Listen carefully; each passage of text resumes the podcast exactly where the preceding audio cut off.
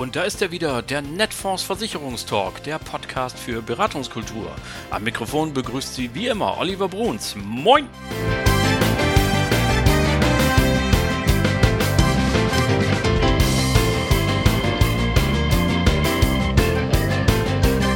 Herzlich willkommen zur Folge 37 unseres gemütlichen Formats für alle Versicherungsprofis.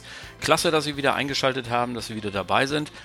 Heute gibt es wieder ein Interview. Seit 21 Jahren nämlich gibt es bereits eine Niederlassung in Deutschland der Canada Live.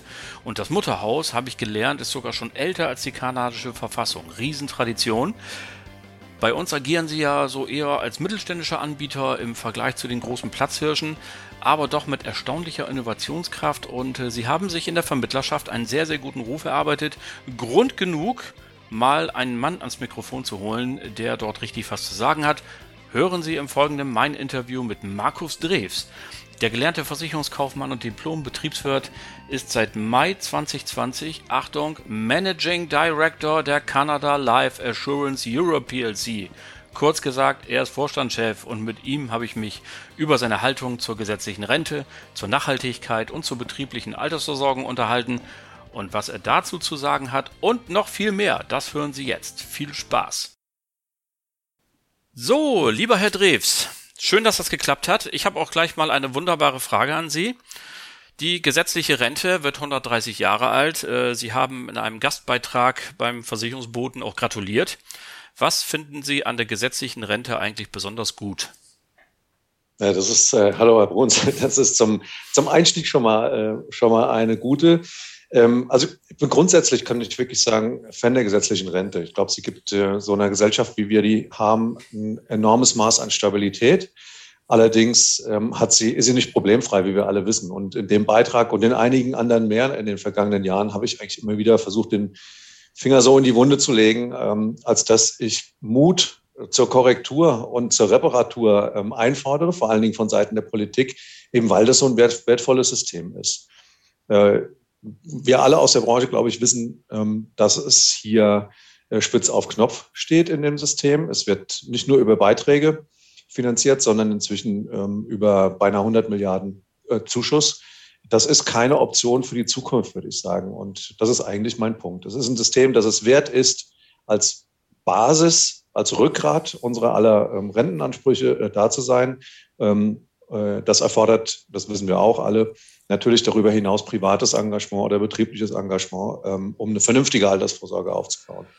Dazu kommen wir natürlich gleich, logischerweise. Ähm, eine kleine Nachfrage noch. Wenn Sie die Gelegenheit hätten, den leider bereits verstorbenen Norbert Blüm zu treffen, was würden Sie ihm denn gerne sagen wollen? Oh, die Rente ist sicher. Ja, also ich, glaub, ich glaube, ich kann, ich kann mich gut daran erinnern, als, als junger Mann, wie er da das Plakat an die Litfaßsäule geklebt hat. Ich habe mich damals glaube ich, mehr darüber aufgeregt, weil ich eben im Vertrieb war, Kunden beraten habe und ähm, diese, diese Botschaft so ein bisschen auf die falsche Fährte äh, gelenkt hat. Im Rückblick von heute bin ich vielleicht etwas milder. Äh, die Rente sollte ähm, sicher sein, aber wir müssen irgendwie einen Weg finden in der Kommunikation, um klarzumachen, dass es eben nur eine Basisabsicherung ist. Und dann gibt es die Aufreger, die wir aus der Beratung ja auch heute kennen, wenn, wenn jeder, der von uns, der seine Renteninformationen bekommt, einmal im Jahr, der liest, äh, wie das im Endeffekt ja optisch auch schön gerechnet wird, ja, und den, die Leute eben, den Leuten eben eine falsche Sicherheit ähm, vorspielt. Ich glaube nicht, dass das das war, was äh, Norbert Blüm damals gemeint hat, aber das ist, was beim Verbraucher eben heute immer noch häufig ankommt.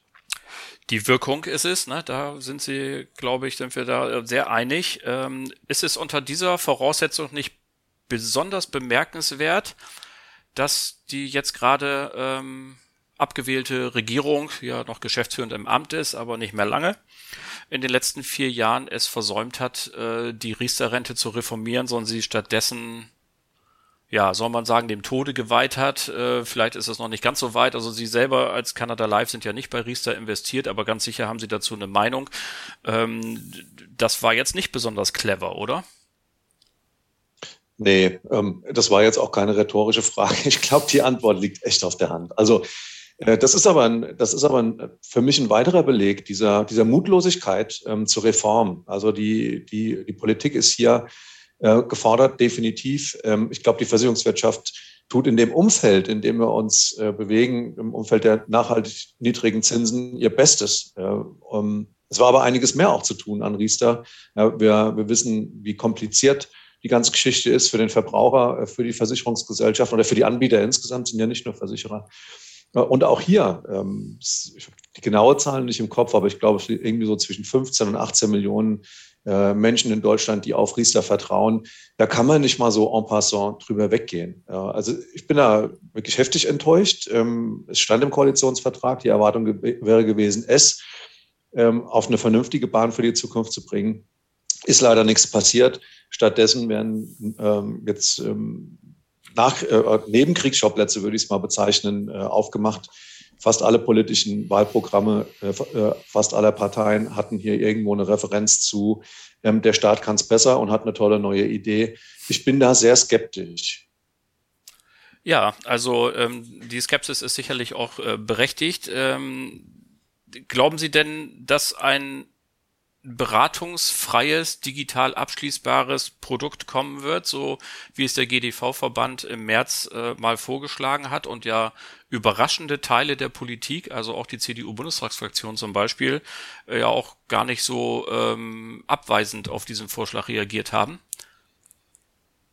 Ähm, die Frage war, glauben Sie das? Also ich kann mir vieles vorstellen. Äh, ich würde es allerdings in die Ecke von ähm, eben Ablenkungsmanövern äh, stecken. Ähm, mich, mich würde es nicht wundern, wenn sowas in der Form kommt. Ähm, ich würde aufs heftigste widersprechen, weil ich glaube, dass ein, ein Produkt ähm, äh, eigentlich nur ein Baustein aus dem ganzen Komplex der, des Aufbaus der Altersabsicherung ist. Am Ende geht es darum, dass die, dass die Menschen in, ähm, in Deutschland ein vernünftiges, lebenslanges Einkommen haben. Und mir wird zu viel daran ähm, rumoperiert, aber nicht an den richtigen Stellen. Ja, irgendwie fühlt sich das an, ähm, als, als würde man ein kleines Pflaster auf eine Riesenwunde kleben. Und das finde ich, das finde ich echt schräg. Also, dass jetzt der Staat auf die Idee kommt, ähm, der die Baustellen gesetzliche Rente hat, der die Baustelle Riester hat, ähm, dass er da auf die Idee kommt, ein weiteres Konstrukt mit anzuschieben, ähm, finde ich abenteuerlich. Und wenn das Ganze beratungsfrei sein soll, dann würde ich guten Flug wünschen. Ich glaube nicht eine Sekunde an den Erfolg. Denn weiterer Baustein ist eben die Beratung. Altersvorsorge ist nicht einfach. Das ist nicht einfach in ein Produkt zu investieren, das abzugeben, ähm, fire and forget, ja, sondern das ist was, was über eine Beratung, möglichst unabhängige Beratung, äh, die Leute ein Leben lang äh, begleiten muss. In jeder Lebenssituation muss dieses, diese Altersvorsorgelösung, der Aufbau, der muss mitatmen, der muss mit den, mit den Menschen mitleben, mit dem Leben mitwachsen. Ja, denn ähm, da kommen Familienpläne ins Spiel, da kommen Berufswechsel ins Spiel. Ähm, die Biografien sind nicht immer kerzengerade, wie wir wissen. Äh, und ich bin da skeptisch bei einem Standardprodukt äh, ohne Beratung. Ja, wir zeichnen dieses Gespräch ja am 6. Oktober auf und gerade eben habe ich gelesen, morgen sollen die Sondierungen beginnen äh, zur Ampelkoalition. Dann warten wir doch mal ein paar Tage ab, mal sehen, was die Damen und Herren da so zu Wege bekommen ja. und wie es dann weitergeht und machen wir hier mal Schluss mit der Spekulation. Denn äh, wir haben uns ja vorgenommen, wir wollen ein bisschen über Nachhaltigkeit reden. Äh, das ist in diesen Tagen ja in, in aller Munde, äh, nicht nur in unserer Branche, sondern es gibt ja fast nichts mehr, was nicht von sich sagt, äh, nachhaltig zu sein und nachhaltig zu handeln.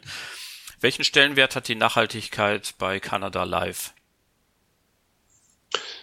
Ähm, einfach geantwortet einen, einen, sehr hohen, aber ich würde das auch für alle, alle anderen Versicherungsgesellschaften mit, ähm, mit anführen wollen. Das ist erstmal noch, noch kein Spezifikum von Canada Live, denn wenn ich ein bisschen aushole, äh, dann würde ich sagen, dass die Versicherungswirtschaft äh, eigentlich ja für Nachhaltigkeit steht. Äh, wenn Sie als Beispiel einen, einen Lebens- oder Rentenversicherer nehmen, ja, wir machen Verträge mit, äh, mit Kunden, die nicht nur eine 20, 30, manchmal längere Jahre Aufschubzeit haben, sondern die eben auch das lebenslange Einkommen garantiert an die Leute dann auszahlt, ob sie 80, 90 oder 100 Jahre alt werden.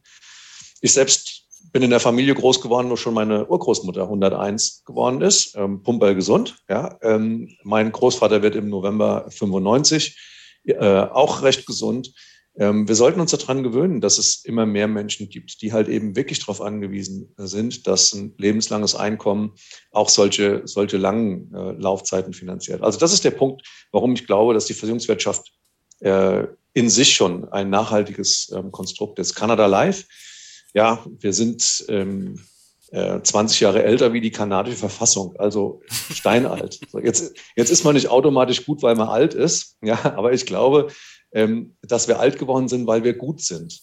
Ja, und es eben immer verstanden haben, über all die Jahrzehnte, ähm, äh, über anderthalb Jahrhunderte, mehr als anderthalb Jahrhunderte, uns den, den Gegebenheiten anzupassen. Auch sowas ist, glaube ich, äh, ein, guter, ein guter Hinweis, worum es bei dem Thema ESG Nachhaltigkeit geht. Es ist kein Ereignis, es ist ein Prozess. Ähm, und es ist für alle von uns, glaube ich, eine Reise, auf der wir sind, ähm, die allerdings jetzt ein bisschen schneller vorangehen muss, ja, aus, aus, aus guten Gründen, die, glaube ich, jeder auch inzwischen oder hoffentlich jeder verstanden hat.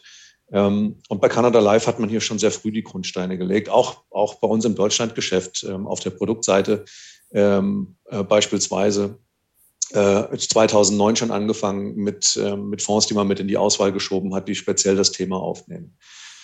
Jetzt ist es aber auf der anderen Seite auch so, dass uns nicht gerade die Türen eingerannt werden von Kunden, die ähm, uns genau hinter die Kulissen gucken wollen, wie ESG-konform wir sind. Ähm, auch bei den Produkten im Übrigen äh, ist, die, ist die, die Auswahl da, ja, die könnte besser sein. Also von Seiten der Kunden, die Nachfrage könnte besser sein, was das angeht. Ähm, Insofern glaube ich, äh, dass es gut ist, dass momentan so ein großes Augenmerk schon auf dem Thema ist.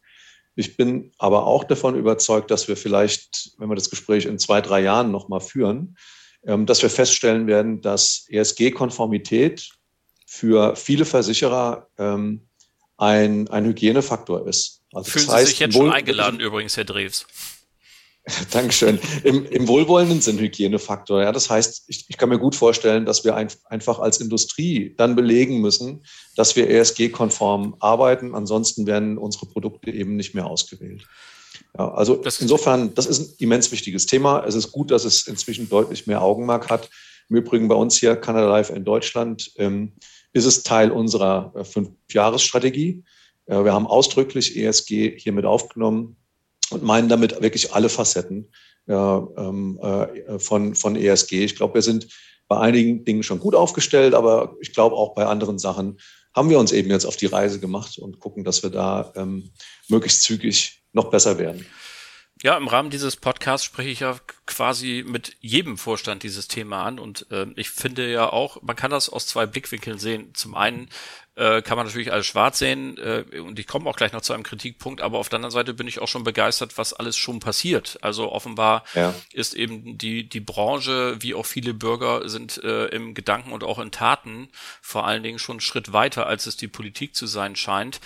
Ähm, gleichwohl, das hörte sich jetzt gerade eben so an, so ähnlich wie beim Fleischkonsum. Da lernen wir ja ähm, irgendwie jede Umfrage sagt 70, 80, 90 Prozent der Bundesbürger sind gegen Massentierhaltung, entscheiden sich an der Theke aber immer anders. Würden Sie das bei den ESG-Produkten jetzt auch so sehen, dass Sie sagen, ja, also wahrscheinlich, wenn wir eine Straßenumfrage machen und sagen, sind Sie für nachhaltige Kapitalanlagen, da wird doch auch jeder sagen, ja, natürlich selbstverständlich. Und die ja. sollen bitte keine Tretminenhersteller und wir hätten gerne keine Kohlekraftwerke mehr oder was auch immer. Aber dann wird sich nicht entschieden, obwohl ihre Kollegin Carola Schröder von der Barmenia hier in dem Talk gesagt hat, äh, Nachhaltigkeit bringt gleiche Renditen.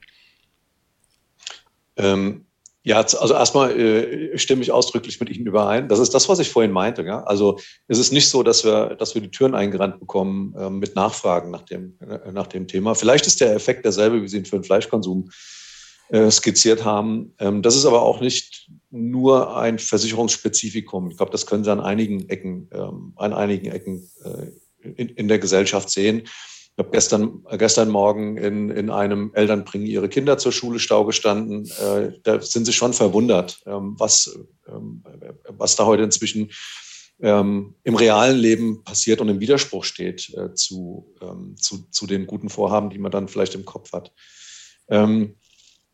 Ähm, bringen gleiche Renditen? Ja, definitiv. Wir können das ja auch, also jetzt in unserem Fall, wir können es belegen. Wir haben 2009, ähm, 2009 ähm, den ersten ähm, ähm, Fonds mit, die ersten beiden Fonds mit einem Schwerpunkt in Nachhaltigkeit äh, ins Portfolio aufgenommen. Und wenn man sich die 10-Jahres-Rendite anguckt, ähm, dann liegt die zwischen äh, 11 und 13 Prozent. Also per anno. Ja, das ist, das, also ich, ich hätte es gern jeden, jedes Jahr. Ja. Nein, ich, also ich denke, ähm, das ist ja jetzt nichts, was die Versicherungswirtschaft exklusiv macht, ja, sondern alle Branchen, ähm, alle Industrien arbeiten daran. Das heißt, alle, auch unsere Investmentziele, unsere Anlageziele arbeiten ja an den gleichen Themen, wenn es jetzt nicht gerade die, die, die Minenhersteller sind. Ja, ähm, das ist natürlich dann was anderes, aber ähm, ja, definitiv. Ähm, da bin ich äh, auch mit der Kollegin von der Barmenia eine Meinung, die Rendite kann sich sehen lassen.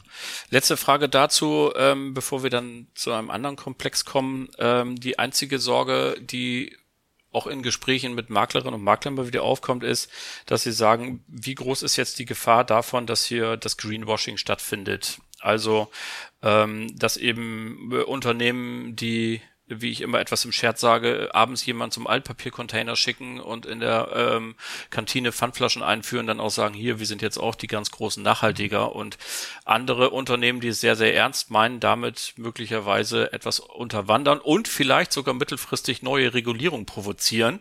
Das muss man ja auch immer im Hinterkopf sehen. Ähm, glauben Sie, dass die A, glauben Sie, dass die Gefahr tatsächlich groß ist, dass es da den einen oder anderen gibt, der es nicht so genau nimmt? Und B, glauben Sie, dass die Branche das diesmal alles alleine hinkriegt, ohne dass irgendwann irgendein Gesetzgeber sagen muss, und dann müssen wir doch wieder ein Formular machen und noch eine Aufsicht und einen Bericht jedes Jahr?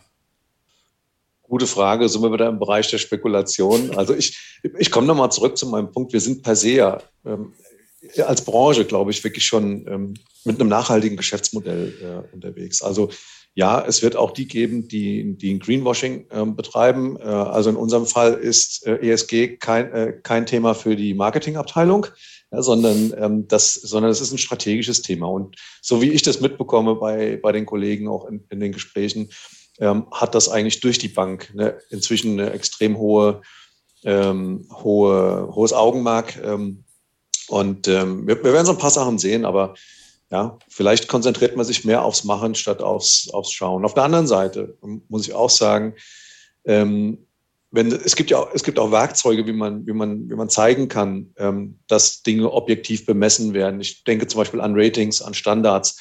Wenn es hier ähm, mehr oder, oder, oder bessere Dinge gibt, ähm, die, an denen man sich auch, äh, bemessen kann, dann ist das auch hilfreich. Also ja, ähm, ein ESG-Rating, dem sich ähm, Firmen unterwerfen, ist, glaube ich, äh, dann etwas, was halt eben eine Transparenz schafft. Äh, und ähm, das kann ich mir gut vorstellen, dass da in den nächsten zwei bis drei Jahren auch noch ein bisschen was passiert. Es muss nicht unbedingt die große Regulierung von oben sein. Es kann auch sein, dass es hier Marktkräfte gibt, die sich äh, in die Richtung auch selbst, auch selbst ein Stück weit regulieren. Ich würde ich würde es mir wünschen. Ja, natürlich. Wir streben für unser Haus. Wir streben für unser Haus. Also in, in, in Kanada beispielsweise ist es eigentlich gang und gäbe, denn man sieht das auch bei den großen Indizes, die alle inzwischen ihr eigenes ESG-Rating äh, der, der Aktienwerte ähm, mit dabei haben. Ähm, wir streben für uns, für Canada Life in Deutschland im nächsten Jahr erstmals ein ESG-Rating an. Ähm, mal gucken. Es ist für uns eben auch einfach neu. Ja? Wir bereiten uns darauf vor und dann schauen wir mal, wo wir stehen, äh, nach dem, was die externen Experten sagen.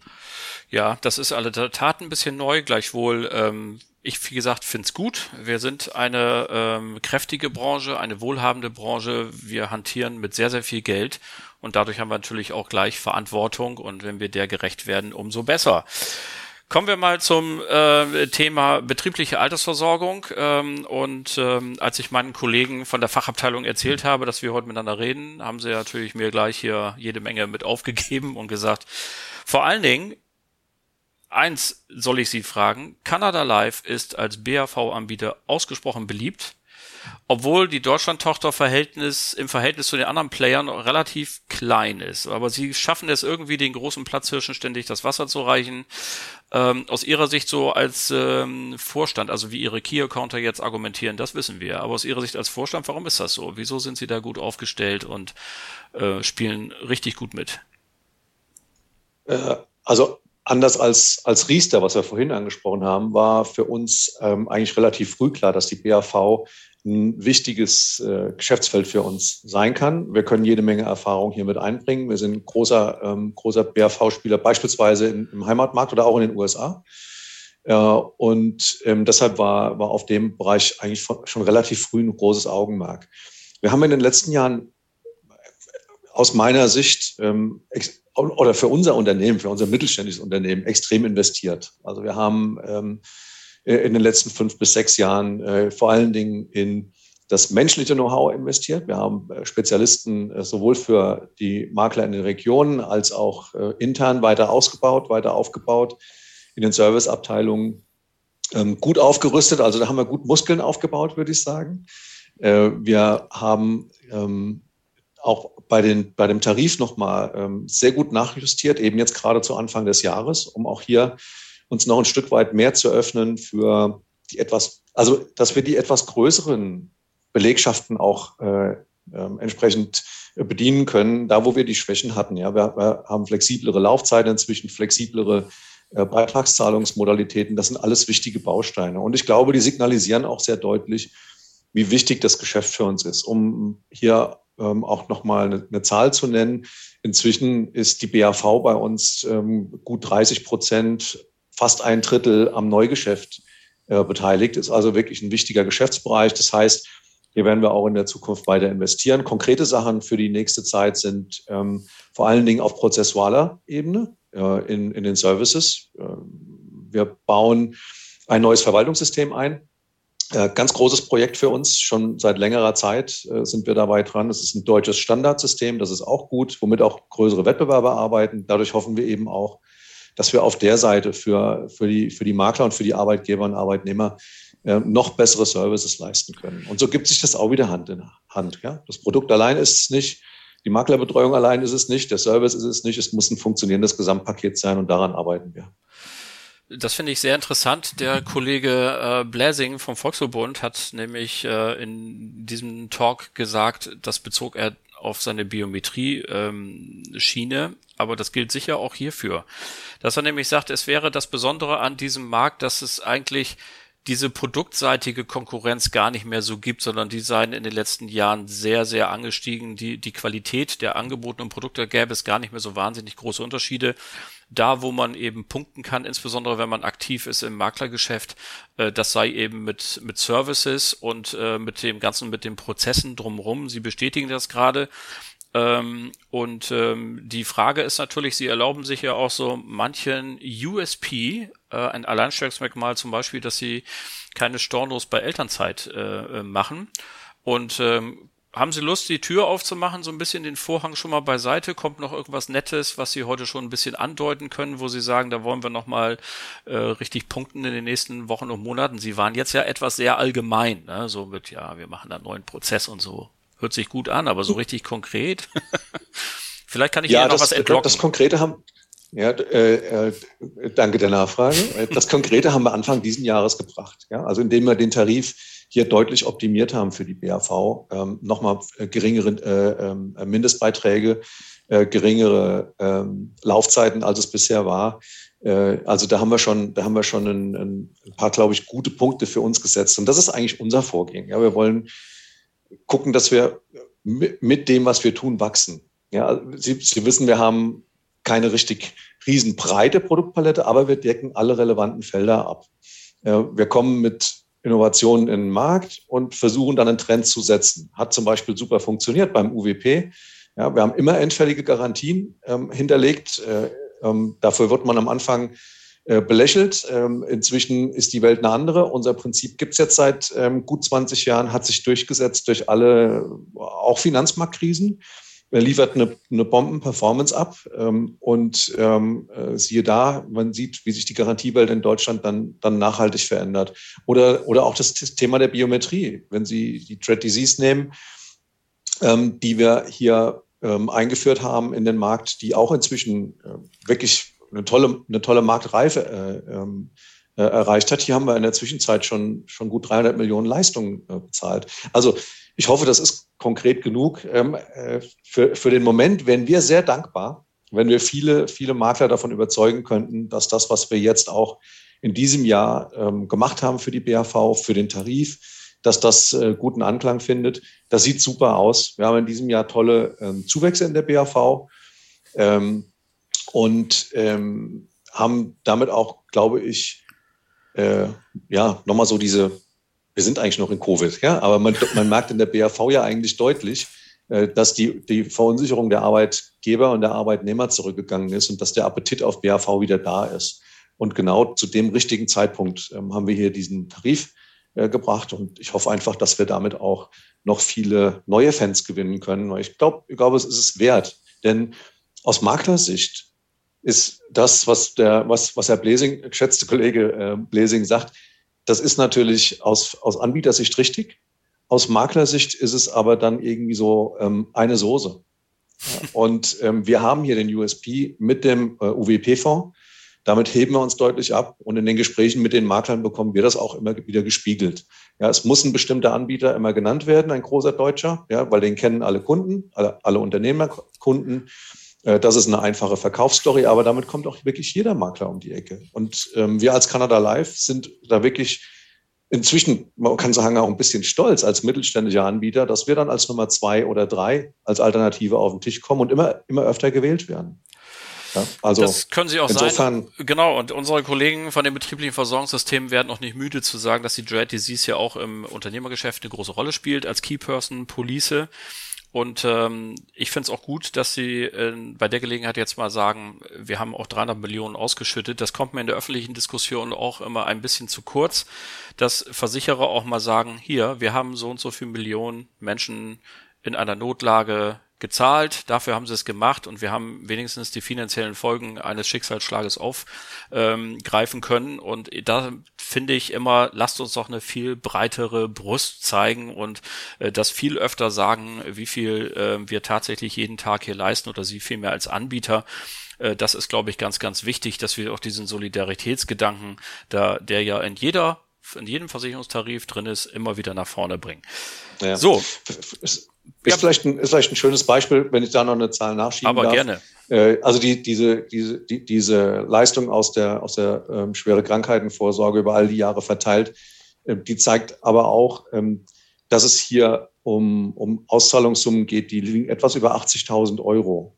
Ja, das heißt, äh, das sind jetzt nicht unbedingt die, die Millionäre, das sind, äh, das sind wirklich Leute wie du und ich, die es da trifft, die eine Absicherung ja. getroffen haben für den Fall einer schweren Erkrankung äh, und denen hilft das sofort. Also es ist ein, das ist das, was ich meine. Es war eine, eine belächelte Innovation am Anfang. Und äh, es ist inzwischen wirklich ähm, ein, ein tolles, äh, eine tolle Innovation, die sich im Markt zurechtgefunden hat. Herr Drews, wir kommen zur Mitte äh, unseres Gesprächs und da haben wir eine Tradition inzwischen begründet, nämlich die, dass wir immer auch ein bisschen mit der Person reden wollen. Und nun haben wir die ganze Zeit ja auch äh, in, mit ihrer Funktion ähm, geredet, aber jetzt wollen wir sie auch ein bisschen kennenlernen. Und dafür darf ich auch Ihnen die immer gleichen Fragen stellen, ähm, die jeder zu äh, gestellt bekommt. Und die erste lautet, welches Buch haben Sie denn zuletzt bis zu Ende gelesen? Ja, da konnte ich mich Gott sei Dank vorbereiten, weil sie jeder gestellt bekommt. ähm, äh, und ähm, äh, ich, ich, muss sagen, dass ich momentan eher so ein, so ein, so ein äh, Nugget-Junkie bin, also eher die kleinen Sachen, ja, ähm, die kleinen Kapitel, als äh, was Komplettes durchzulesen. Deshalb musste ich im Moment überlegen. Und das letzte Buch, das ich komplett gelesen habe, ähm, dann allerdings schon zum zweiten Mal, ist ein, ein Krimi von Mark Ellsberg. Äh, das ist Blackout. Mhm. Äh, und ich kann den wirklich nur jedem ans Herz legen. Der ist geschrieben worden vor gut zehn Jahren. Äh, und es geht darum, wie die Elektrifizierung äh, uns alle abhängig macht und was eigentlich passiert, wenn äh, das Stromnetz in Europa ähm, auf einmal nicht mehr da ist. Oh, wir haben also ja gerade vor zwei Tagen Buch. Ja, wir haben ja gerade vor zwei ja. Tagen gesehen, was passiert, wenn WhatsApp ausfällt. Sechs Stunden. Ja, genau, genau. da haben wir mal gemerkt. Ja, ja oder, oder nehmen Sie, nehmen Sie die, die, die, die Cyberangriffe. Ähm, ja. Ich habe heute Morgen in, in einem internen Meeting gelernt, dass äh, wir hier bei Canada Live ähm, äh, im Monat ähm, gut äh, 15 Millionen äh, Mails, Phishing-Mails rausfischen, bevor sie überhaupt äh, durch die Maschinen durchkommen. Ja, also das ist, das ist irre, was da inzwischen für eine Abhängigkeit von den, von den Medien, aber insgesamt von der Elektri Elektrizität ja. ist. Ich darf Ihnen da noch einen Joke zu erzählen, ähm, dass nämlich ein Bekannter von mir ähm, bei der NATO arbeitet und sagt, man bildet jetzt wieder Krattmelder aus. So viel dazu. Welches Buch, welches Buch haben Sie zuletzt nicht bis zu Ende gelesen? Äh, da, da, das ähm, war, da musste ich nur den Titel nochmal genau nachlesen. Es gibt ein Buch, die CIA, die schreibt ähm, Zukunftsreporte. Äh, so alle paar Jahre. Ich weiß nicht, ob sie es alle zehn Jahre macht. Auf jeden Fall ähm, ist der aktuelle, der mit dem Titel Die Welt im Jahr 2035 gesehen von der CIA. Okay. Äh, ich habe das angefangen, hochspannend. Und wenn Sie jetzt fragen, warum ich es wegge weggelegt habe, dann kann ich gar nicht genau den, den, äh, den Grund nennen. Ich weiß nur, dass das noch halb angefangen im Schrank liegt. Und die CIA zeichnet hier aus ihrer Sicht bestimmte äh, Zukunftsszenarien. Ist auch in Deutsch erschienen, ist, ein, ist, ist äh, bestimmt lesenswert. Was haben Sie zuletzt gegoogelt? Äh, zuletzt gegoogelt habe ich ähm, Kevin Kühnert äh, und was der und was ernsthaft, was der Mann eigentlich, was der Mann eigentlich beruflich gelernt hat. Ähm, man wird nicht fündig. Ja. Nee, er äh, hat es bis zum stellvertretenden SPD-Vorsitzenden gebracht, glaube ich, wenn ich richtig informiert bin, aber eine abgeschlossene Berufsausbildung hat er nicht. Ja, das lassen wir mal so stehen. Amazon oder stationärer Handel? Äh, beides. Das hängt aber, das hängt an meinem Job. Ich arbeite von verschiedenen Standorten. Ähm, ge äh, gestern habe ich mir einen neuen Anzug gekauft, äh, stationär, ähm, aber ich bestelle auch bei Amazon. Verbrenner oder E-Motor? Äh, noch Verbrenner. Äh, Thema vielleicht auch Nachhaltigkeit. Ähm, äh, ähm, der erste E-Wagen kommt, wenn alles gut geht, vor Weihnachten. Ich muss sagen, ich bin kein Jünger. Ähm, ich bin nicht 100 Prozent überzeugt, aber ich bin jemand, der Dinge ausprobiert. Ich würde mir wünschen, dass Deutschland einen guten Schritt in Richtung Wasser, Wasserstofftechnik macht, Technologie macht. Äh, jetzt gucken wir erstmal, was mit E-Auto ist. Joggen, Radfahren oder Schwimmen? Joggen. Bier oder Wein? Ich bin Rheingauer. Also ich komme aus einem Weinbaugebiet. Gut. Ja, da bin ich mit groß geworden. Kaffee oder Tee? Kaffee. Berge oder Meer? Das Meer. Vinyl, CD oder Streamingdienst? Spotify. Der Streamingdienst. Ja, ja ich ja. habe gelernt, Herr Bussert hat noch eine Vinylsammlung zu Hause stehen, hat er mir erzählt. So. Ich habe meine Lieblingsplatten aufgehoben. Ja. Äh, ich habe mal vor einigen Jahren, vor einigen Jahren äh, meine CD-Sammlung für einen guten Zweck äh, versteigert. Das war klasse. Ähm, hatte auch ungeheuer viel Raum geschaffen. Heute hänge ich natürlich noch so ein paar Sachen nach, aber ähm, ich glaube, die, also ich finde die Streaming-Dienste Dienste finde ich super. Ähm, wer übrigens Lust drauf hat, wir haben von Canada Live mit unseren Mitarbeitern zusammen ähm, zwei eigene äh, Playlisten ähm, die, die auch Freunden äh, und Maklern natürlich gerne offen sind.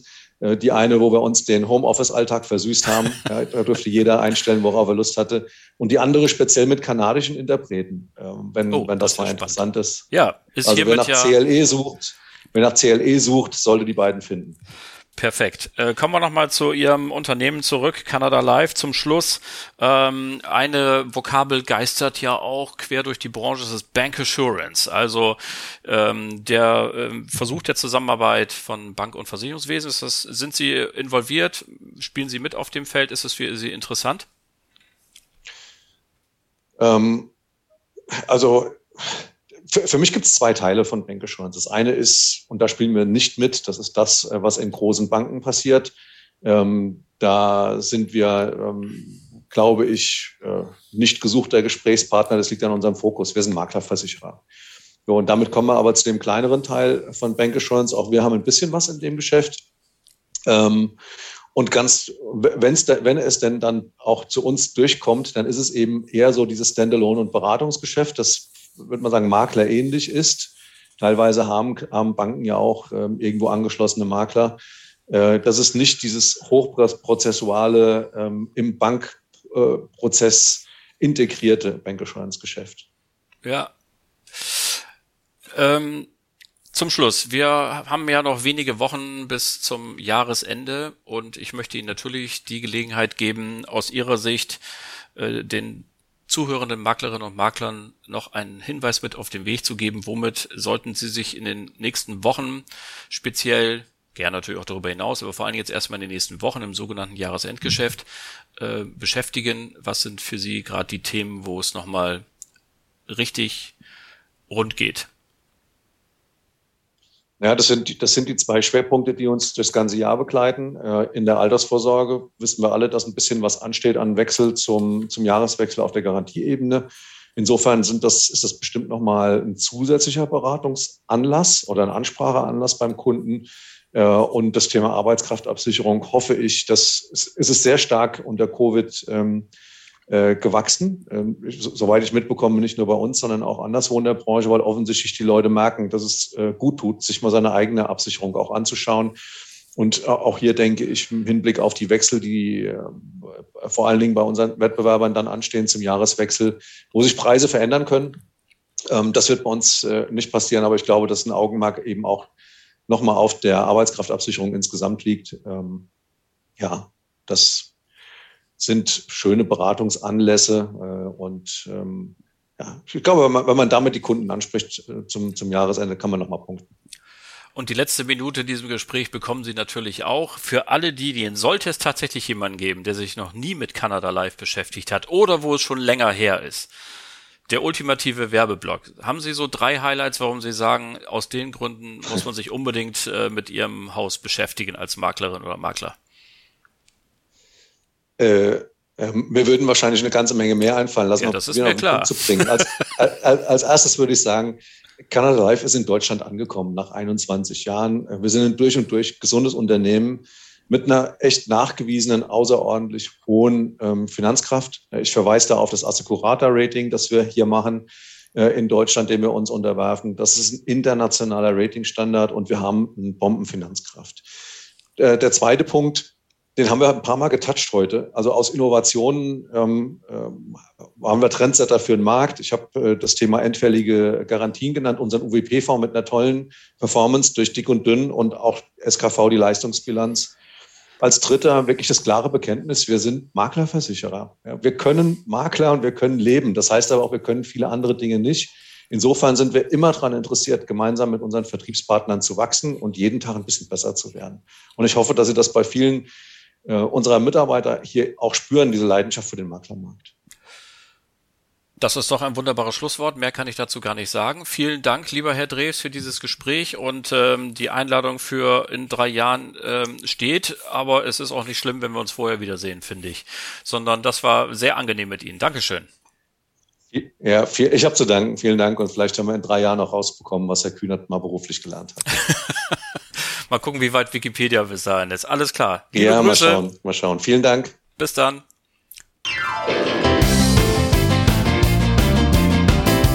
Das war es dann auch schon wieder für heute. Herzlichen Dank an Markus Drews für dieses fantastische Interview. Das hat wirklich viel Spaß gemacht und Ihnen, liebe Zuhörerinnen und Zuhörer, natürlich ebenfalls. Mein verbindlichsten Dank. Für Sie machen wir das hier alles und wenn Sie einschalten, wenn Sie uns anklicken, dann ist das Balsam auf unsere von Arbeit geschundene Seele. Nächste Woche, ab dem 18. Oktober, geht schon wieder weiter. Dann können Sie die nächste Folge abrufen und dann hören Sie mein Gespräch mit Erik Bussard, dem Vertriebsvorstand der Hanse Merkur. Bleiben Sie uns bis dahin gewogen und vor allem bleiben Sie gesund. Allen Kranken wünschen wir gute Besserung. Beste Grüße aus Hamburg, Ihr Oliver Bruns.